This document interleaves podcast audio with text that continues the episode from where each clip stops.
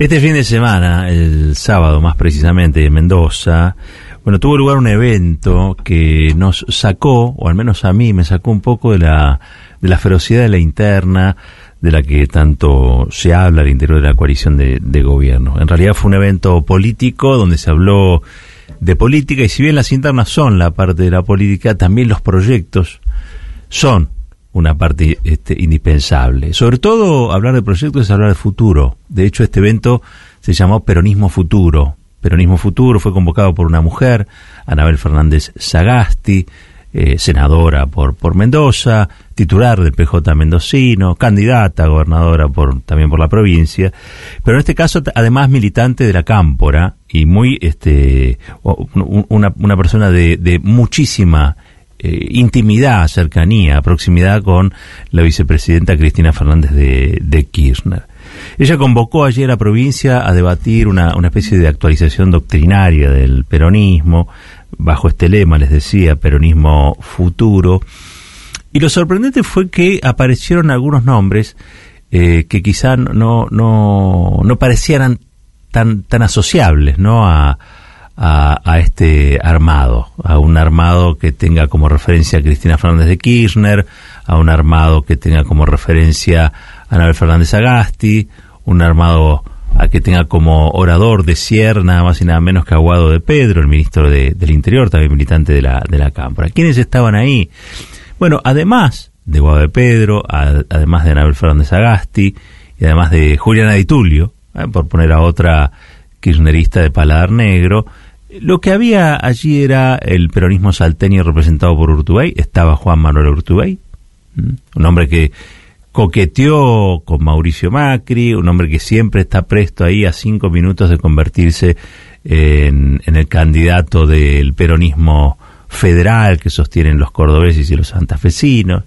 Apareció por allí Adolfo Rodríguez Sá, el puntano, eh, expresidente también, por poquitas por poquitos días, pero el presidente al fin, actual senador, em, pero estaba allí en el evento. Lucía Corpachi, la, ex gobernadora de Catamarca, eh, Raúl Mayans, hombre de Gilles Infran, de, Formosa, y, y hablaron, mandaron su, por streaming, digamos, participaron por streaming, Axel Kisilov, el gobernador de la provincia más grande del país, Gabriel Catopodis, Gabriel Catopodis, el albertista, digamos, por decirlo, para ubicarlo eh, dentro de la coalición, eh, un hombre de extrema confianza del presidente Fernández, que tuvo palabras muy interesantes, y también Sergio Massa. Estuvo además otro que coquetea cada tanto con ese peronismo, entre comillas, racional, moderno, despojado de, de mm, sus aristas más combativas, de Sergio Uñac, el gobernador de San Juan. Hay que decir que Uñac había estado también en el acto del presidente un día, un día antes, pero digo, lo importante fue eh, la convocatoria, pero quienes participaron. Hay mucha gente que dice, no, pero ¿cómo puede ser Urtubé, Rodríguez Sá, Uñac, esos van a traicionar? Bueno, algunas reflexiones en relación a eso. Una, el peronismo puro no existe. Por definición no existe el peronismo puro. ¿No? Este, más allá de las 20 verdades, más allá de las tres banderas, cuando uno va a la constitución del peronismo, al momento cero del peronismo, eh, la verdad es una confluencia de varios muy distintos, ¿no? Había radicales, socialistas, comunistas, sindicalistas, anarquistas, apolíticos, eh, militares el origen, el punto cero, el kilómetro cero del, del peronismo es fundamentalmente eh, plural, diverso. ¿Sí? Con lo cual, en cualquier cónclave peronista es probable que se junten el agua y el aceite. Lo que siempre va a estar en discusión es qué es lo que predomina en esos frentes, ¿no? Por ejemplo, en, el año 1973, cuando Perón el Frente Justicialista de Liberación, el FREJULI, dentro de ese frente también estaba el Partido Conservador y también estaba el Movimiento de Integración y Desarrollo de Frondizi y Frigerio.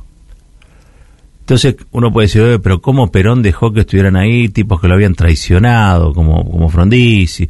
Eh, ¿Cómo sumó a los conservadores y el peronismo es un movimiento revolucionario? Bueno, hay, insisto, en la genética un tanto eh, convulsa del peronismo, eh, un, permanente apostar a la convivencia con lo, con, con, lo, con lo distinto dentro de, obviamente, una mirada común de ciertos asuntos, ¿no? Que puede ser la economía, puede ser el concepto de nación, puede ser incluso hasta la, propia identidad peronista. Siempre hay algún tipo de, de lugar para el matiz, De lugar para el matiz. Insisto que el problema es eh, cuando se mezclan los ingredientes del peronismo, que es tan vasto. Yo estaba haciendo una enumeración el otro día, digo, peronista es la campera de, cuero de Ubaldini, peronistas son las patillas de Menem. ¿Te gusta o no te gusta? ¿No? Peronista es Isabel Perón y Azucena Villaflor. Peronista es este la lealtad de Vita y la traición de Bandor. Peronista es este Néstor Kirchner y Edualde también. Digo, cuando uno piensa en peronismo, lo peor que puede hacer es pensar en un peronismo homogéneo, eh, galvanizado, estructurado y, sin, sin matices, ni recovecos, ni bajos relieves. Al contrario, el peronismo es fundamentalmente esa posibilidad en la que sí, esté Rodríguez A, sí, esté Urtubey, pero el que cierre sea nada más y nada menos que Guado de Pedro que hizo un discurso muy llamativo. Todos, el de, el de Lucía Corpasi también yo lo rescaté, de los que pude escuchar el sábado, porque ver a peronistas en el medio de este lo que es evidentemente una gran tensión, una gran tensión, ¿eh? y incluso con aires de divisionismo, ver a peronistas discutir el futuro. Porque del peronismo del pasado sabemos un montón. Ahora, del peronismo del futuro ignoramos todo. Entonces verlos pensar que el siglo que viene ya no es de Estados Unidos, es de China, por lo tanto tenemos que ver cómo hacemos para salir por el Pacífico, hacia el Pacífico, ya no tanto por el Atlántico, sino hacia el Pacífico, eh, para comerciar con, con, con Asia, con Eurasia. Dije, bueno, pará, acá hay una idea. Porque vos, evidentemente, el puerto de Buenos Aires ya no te va a servir tanto como te sirve ahora la propuesta que hizo Guado de Pedro de que, por ejemplo, IPF vaya y estar en la Patagonia para que no pague este eh, aquí impuestos en la capital federal. ¿Qué tiene que pagando IPF impuestos en la, en la capital federal?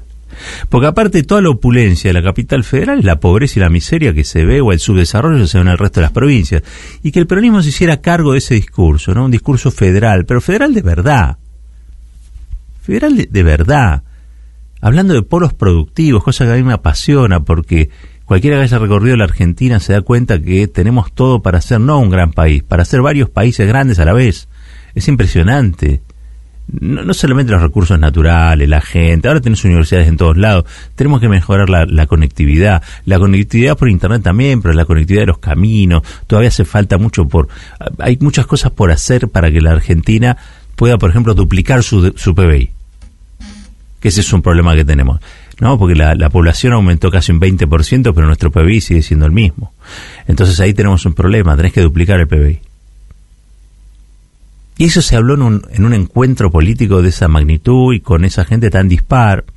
Esto es un pedacito del discurso de Guado.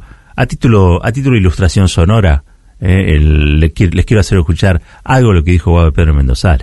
Lo que estamos discutiendo a nivel interno tiene que ver cómo en resolver, cómo se resuelven los problemas de la inflación y de la recuperación del poder adquisitivo. El peronismo y el, kirchner, y el kirchnerismo son uno.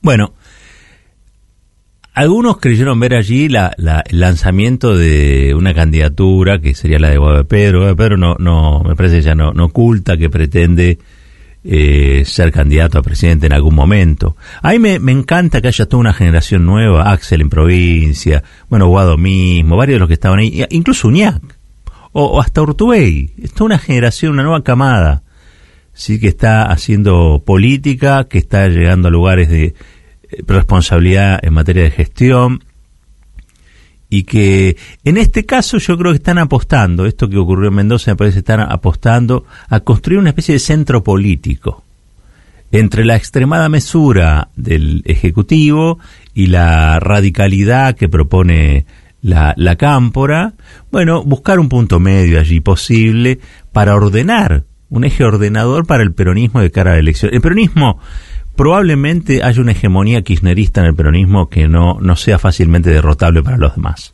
Esta es una realidad. Realidad que quizás terminan asumiendo muchos, ¿no? No sé, Rodríguez A.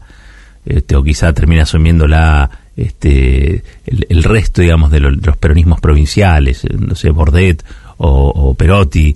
Eh, Schiaretti es un poco más difícil, porque Schiaretti hace su, su propio juego. Pero, digo, esa, esa hegemonía me parece que va a estar dada. Ahora, esa hegemonía va a tener una intencionalidad y una cara, digamos, ¿no? Y quizá no sea esa hegemonía kirchnerista expresada por la radicalidad, sino por algo que esté más al centro del dispositivo. Básicamente me parece lo que está tratando de construir eso que representa Alberto Fernández, pero sin saber todavía si Alberto Fernández se presenta o no se presenta a la elección. Entonces, lo que no puede tener el peronismo es vacante ese lugar, se conduce o no se conduce. Y alguien tiene que expresar a los sectores que no son kirchneristas dentro del peronismo, que los hay. Serán menos, serán pocos, pero los hay. Vos cuando haces las cuentas en la elección, tenés que sumar, y tenés que sumar de a uno. Y vos una elección la puedes ganar por un punto y la puedes perder por un punto. Entonces el diálogo, la conversación, es un estado de construcción permanente de la política también. Por supuesto lo haces desde un lugar, no es lo mismo, este, eh, che, todos juntos, hagamos el consenso entre los que quieren el ajuste y los que no quieren el ajuste, no es imposible. No, no, pero dale, hagamos el consenso. No puedes hacer este consenso entre los que quieren un aumento de salario y entre los que te aumentan los precios. Está difícil, ¿no? A lo que sí, dentro de lo que es un espectro peronista amplio, eh, se puede encontrar un punto de acuerdo. De hecho, Urtubey, yo me acuerdo haberlo visto en actos con Cristina Fernández de Kirchner, con su poncho, su poncho a Martín Miguel de Güemes, digamos, ¿no?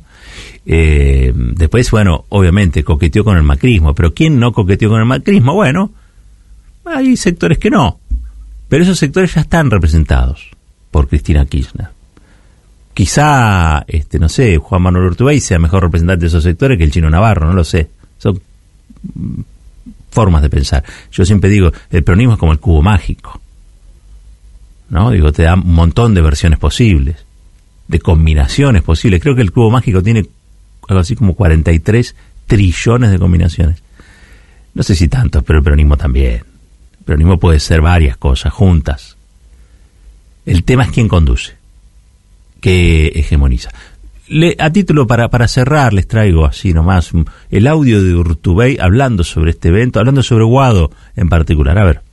Para mí es un dirigente súper interesante porque tiene una, profunda vocación, eh, primero política y segundo de entender que desde el diálogo se construye. Él habla con todo el mundo y eso me parece que es un dato súper interesante eh, digo, no solo el, el, diálogo para mí es, no es un fin en sí mismo, es una herramienta de construcción y en este caso es la herramienta de construcción de un proyecto colectivo. Espero que lo puedan hacer.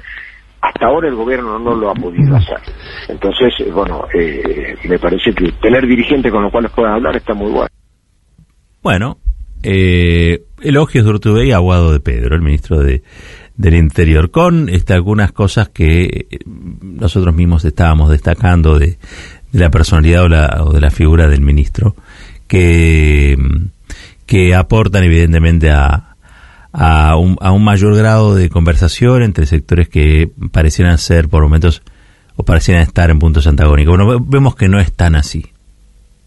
Esto para los que tienen quizá una mirada de Cristina eh, demasiado cerrada. Miren, Cristina habla con todos, ¿eh? Y lo bien que hace. Cristina habla con todos, con los que piensan como ella y con los que no piensan como ella. Después toma la decisión. Y esa decisión es una decisión suya, la propia, la personal. Pero habla con todos. Es indispensable. Uno no puede encerrarse. No puede mantenerse aislado del resto.